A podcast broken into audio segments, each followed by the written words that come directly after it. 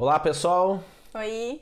mais uma vez nós aqui e hoje nós queremos dar continuidade àqueles pilares essenciais para dentro de um casamento, para dentro de um relacionamento entre marido e mulher. A gente falou no último vídeo sobre diálogo, comunicação e nesse especificamente a gente quer falar sobre concordância. Casal, marido e mulher estarem em concordância. E queríamos, quero ler aqui um texto que está em Amós 3.3, que para mim é um dos principais textos que falam nessa, nesse sentido, nessa direção, que fala o seguinte: duas pessoas. É, é, uma, é um ponto de interrogação, né? é um questionamento. Duas pessoas andarão juntas se não estiverem de acordo? Uau, como isso é relevante, como isso é importante. Casal, marido e mulher, homem e mulher estarem em concordância, na mesma direção. E para isso, eu sempre gosto de fazer um contexto que a gente vai comentar sobre isso em outros vídeos com relação ao, ao papel do marido, ao marido ser o cabeça, a esposa o corpo, mas a Bíblia fala que dentro da estrutura familiar, o marido é o cabeça da esposa. Né? Existe o marido como cabeça, a esposa como corpo.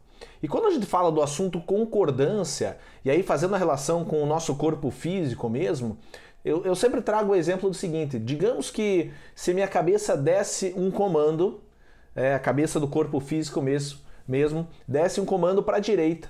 Só que o meu corpo não obedecesse. O meu corpo obedecesse, ou não obediência aqui, não, não vem entender mal já nesse, nesse contexto, depois a gente explica. Mas o meu corpo resolvesse ir para a esquerda. O meu corpo total ele ficaria parado. Parar. E muitas vezes nós vemos dentro dos casamentos, casamentos parados por não haver concordância. É, isso também gera conflitos, né? Gera muito conflito e até é bíblico. A Bíblia fala que a, a, falta da concordância também isso dá lugar ao diabo, ao inimigo vir agir. Né? A gente também já conversou que a nossa luta ela não é contra a carne, contra uma pessoa, mas ela é assim contra os poderes espirituais do mal. Então o diabo ele usa assim da falta de concordância para destruir os relacionamentos conjugais. É, e tem outro texto que fala que está em Mateus. Isso é, gente, é de Deus essa questão da concordância. Né? Tem um texto em Mateus 18, a partir do versículo 18 diz o seguinte: Digo a verdade, tudo que vocês ligarem na terra terá sido ligado no céu. E tudo que vocês desligarem na terra terá sido desligado no céu. Aqui fala de duas pessoas, pelo menos, né? Vocês. E olha o versículo 19. Também digo que se dois de vocês concordarem na terra em qualquer assunto sobre o qual pedirem, isso será feito a vocês por meu Pai que está nos céus. O próprio Jesus declarando a importância da concordância. Uau, se duas pessoas, se um casal concordar acerca de qualquer assunto do qual estiverem pedindo, isso será feito a vocês por meu Pai que está nos céus. Como é importante, como é relevante nós andarmos em concordância, é em comum acordo. E o poder disso a gente consegue ver lá na história da Torre de Babel, que o povo eles estavam em concordância em algo negativo e eles estavam construindo uma torre. E aí Deus fez, né, com que eles começassem a discordar, né, a falar línguas diferentes. E foi isso que travou eles de alcançarem o propósito deles. Então, quando há concordância dentro do casamento, não há limites para o poder de Deus vir e agir.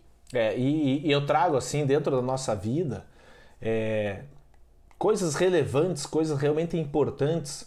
Né? A partir do momento que você vem do, do primeiro contexto do diálogo, da comunicação, você abrindo um com o outro.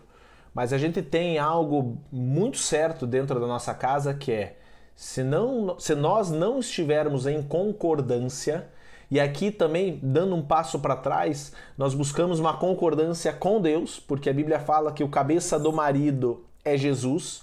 Então, existe um, um, um, um, zelo maior, um temor maior de estarmos em concordância com Jesus, e aí talvez é tema para um outro vídeo, né? algo que te gere paz, que te gere alegria, talvez isso já seja uma concordância com o próprio Jesus. Convide Jesus para, juntamente com o casal, estar em concordância e não simplesmente, ah, estamos em concordância aqui, está tudo certo. Não, busque Jesus.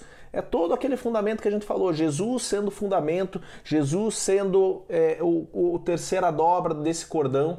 É, e aí ele em concordância junto com o casal. Então tudo que nós fazemos, né, de coisas principalmente relevantes, não comprar uns chicletes na esquina, obviamente, ah, você concorda eu comprar uns chicletes na esquina? Também não, né? Ele não concorda porque ele não gosta é, de chiclete. não gosta de chiclete.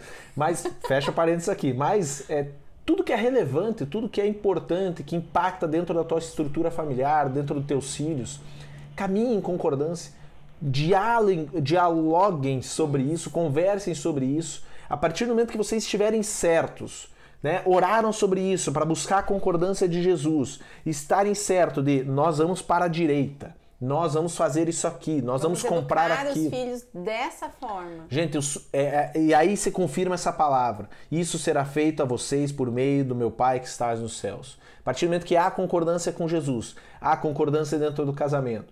Gente, o casamento não, não tem como limites. ficar igual, não tem como ficar parado, porque você permite realmente você, vocês avançarem, vocês caminharem segundo o propósito do que Deus tem para a vida de vocês. É, é uma porta que a gente abre realmente para Deus vir e agir e fazer o sobrenatural dele no nosso casamento. Então, fica a dica nossa né, nesse é vídeo. Andem em concordância. concordância. Caminhem numa mesma direção, no mesmo acordo, porque vocês podem ter certeza que isso faz com que vocês avancem e triunfem dentro do casamento é de vocês. Isso aí, amém. Até a próxima. Até. Fiquem com Deus.